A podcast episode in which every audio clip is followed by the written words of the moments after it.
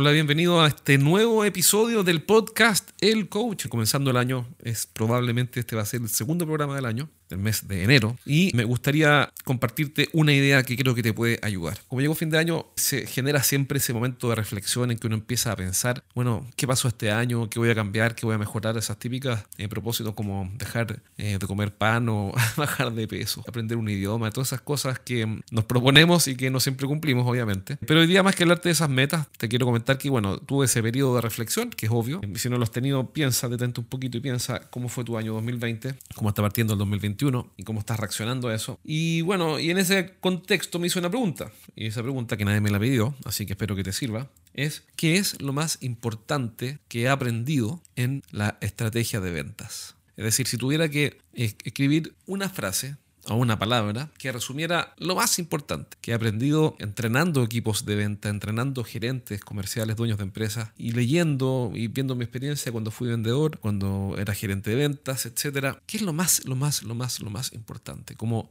conducta, como habilidad incluso, como competencia, como habilidad para tener éxito. ¿Qué es lo más importante? Y bueno, en realidad no fue difícil llegar a la respuesta porque si yo tuviera que quedarme solo con una cosa, es decir, si alguien me preguntara, bueno, dime en un tip, una cápsula, ¿qué es lo más importante? Yo le diría, lo más importante que yo he aprendido, al menos para mí, y que he visto también funcionar en otras partes muy bien, es guardar silencio, es cerrar la boca. Puede parecer raro porque en general la gente cree que los vendedores que tienen éxito hablan harto, o que son extrovertidos, tienen el don del habla, o que los gerentes que conversan harto, los dueños de empresas que entrenamos nosotros tienen éxito porque hablan y persuaden. Puede ser cierto, parcialmente cierto, en el sentido de que por supuesto que explicar o exponer bien una idea es una ventaja que duda cabe. Y hay que hacerlo, hay que aprender a exponer ideas, a ser ordenado en la exposición de las ideas y a comunicarse bien, contar historias. Este año que terminó entrevisté a un experto en storytelling que lo puedes revisar en capítulos anteriores. Se llama César Castro, una persona que aprecio y admiro, experto en storytelling, es decir, en contar historias. Así que hablar es clave, hablar bien, mejor dicho, es fundamental. Pero creo incluso, esto es una opinión por supuesto, que guardar silencio puede ser aún más estratégico. Y te voy a explicar por qué. En realidad son tres ideas. Primero, porque cuando cierro la boca y guardo silencio, escucho a otros, obviamente, porque estoy callado. Y le permito a otras personas hablar. Obvio, ¿no? Yo sé que esto es obvio. Bueno, todo es obvio. Entonces, tú puedes, cuando guardas silencio, tú lo que haces es permitir que otros hablen. Y eso, en términos de venta, es fundamental. Ese otro se llama cliente. Entonces tu cliente habla, tú cierras la boca y escuchas lo que dice y entiendes lo que quiere. Obviamente hay mil matices y cada caso es único y toda esa historia ya la sé. Pero si vamos a lo esencial, si vamos al fundamento, bueno, guarda silencio, cierras la boca, escuchas lo que dice la otra persona, porque te quedaste callado, entonces puedes escuchar y así entiendes qué le pasa, entiendes qué problemas tiene, entiendes cómo quiere resolverlo, mientras tú cierras tu boquita. Hay un libro que no lo he leído, me lo comentaron, que se llama Cállate y Vende.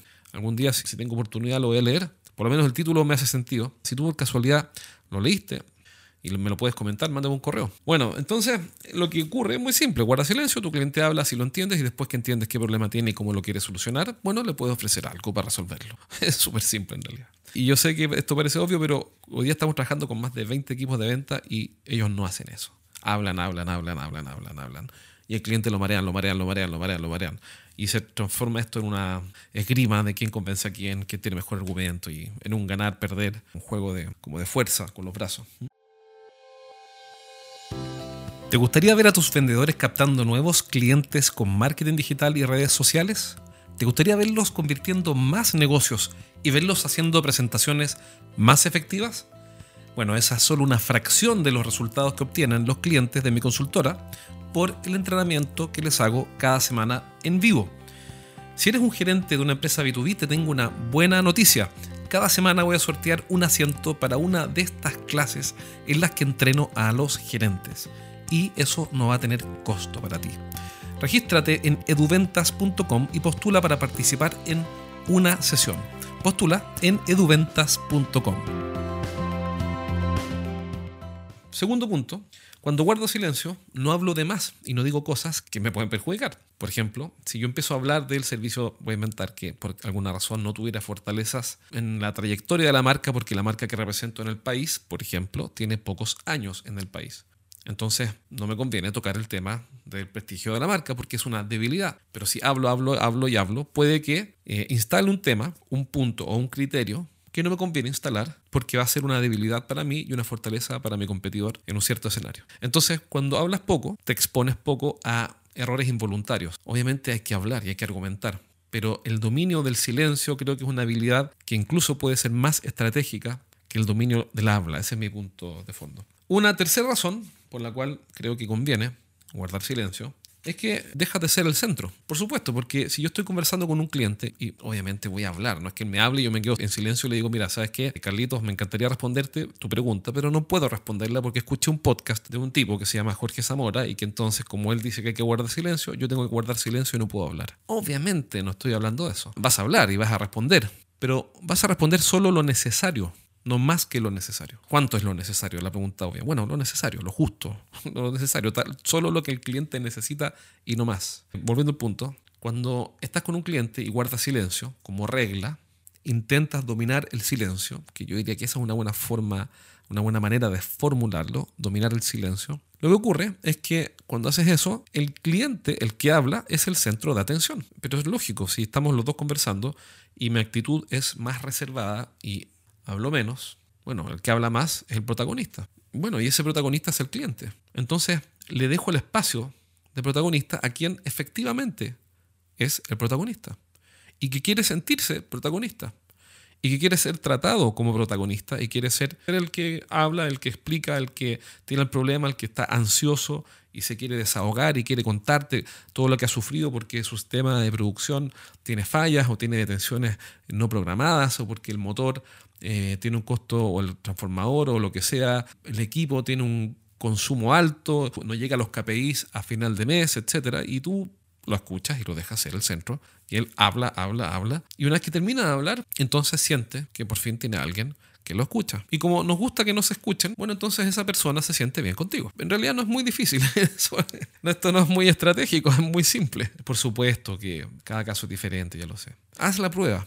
Cuando hables con un cliente esta semana, intencionalmente guarda silencio en el momento que aplique, es decir, cuando él te está contando sobre un problema que tiene. No lo interrumpas, no termines las frases antes que él. Terminar las frases es como, por ejemplo, decir, ¿sabes qué estaba pensando? Ah, ya sé, que quieres ir a almorzar porque ya es la una. No, no, no, lo que te iba a decir es que estoy cansado. Ah, porque hiciste deporte ayer, por eso. Eso es terminar las frases. Y eso es una demostración evidente de que no escuchas. Así que haz la prueba, domina el silencio y haz la prueba esta semana, es muy simple. Cuando hables con un cliente que tenga un problema, guarda silencio y déjale espacio. Él termina la frase y tú no respondas de inmediato. Dale un par de segundos más y ve qué ocurre, si él sigue hablando o no. Entonces él te está contando y te dice, mira, y el problema que hemos tenido con los materiales de construcción es que han llegado tarde durante las últimas tres semanas y eso nos ha retrasado la carta canta. Y tú en vez de contestar de inmediato, guarda silencio dos segundos, ve qué ocurre. Y probablemente él siga desarrollando la idea. Y si no, bueno, te toca a ti conversar y preguntar algo o decir algo. Pero dominar el silencio puede transformarse en un cambio, en una conducta predictora, conducta que sin duda va a impactar tu negocio si eres el dueño del que está vendiendo. Así que reflexión del 2020 frente a la pregunta que aprendí, dominar el silencio. Ahora, ¿lo tengo dominado el silencio? En mi caso personal, no, que duda cabe que no, porque soy un ser humano y que le gusta hablar. Tanto es lo que me gusta hablar que tengo un podcast, imagínate. O sea, evidentemente soy una persona que habla mucho. Pero sí, por lo menos estoy consciente de que tengo que guardar silencio. Me cuesta muchísimo, pero por lo menos tengo la conciencia. Y ese es el primer paso, estar consciente y hacerle esfuerzo. Así que espero que te haya servido este consejo. Conversalo con tu equipo o ponlo en práctica si eres el dueño de una empresa que te toca vender directamente. Y si quieres que te entrene junto a un pequeño grupo de empresarios y gerentes que tienen negocios de ingeniería, ventas técnicas, de ventas complejas. Uno de ellos, por ejemplo, es gerente de una empresa de software, de desarrollo de software. Otro es el dueño de una empresa de ingeniería en Colombia que vende métodos constructivos.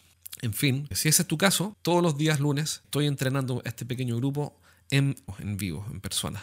Y lo estoy ayudando en las estrategias para captar nuevos clientes, hacer crecer sus negocios y entrenar a sus equipos cuando tienen equipo de venta. Así que si quieres saber más de eso, mándame un correo a jorge jorge y te voy a contar cómo puedo ayudarte a que este año tus ventas crezcan de forma sostenida, gradual pero sostenida. Así que eso es por ahora, te mando un abrazo, espero que estés pronto conmigo en un nuevo programa, cuídate mucho y nos vemos pronto. Chao, chao.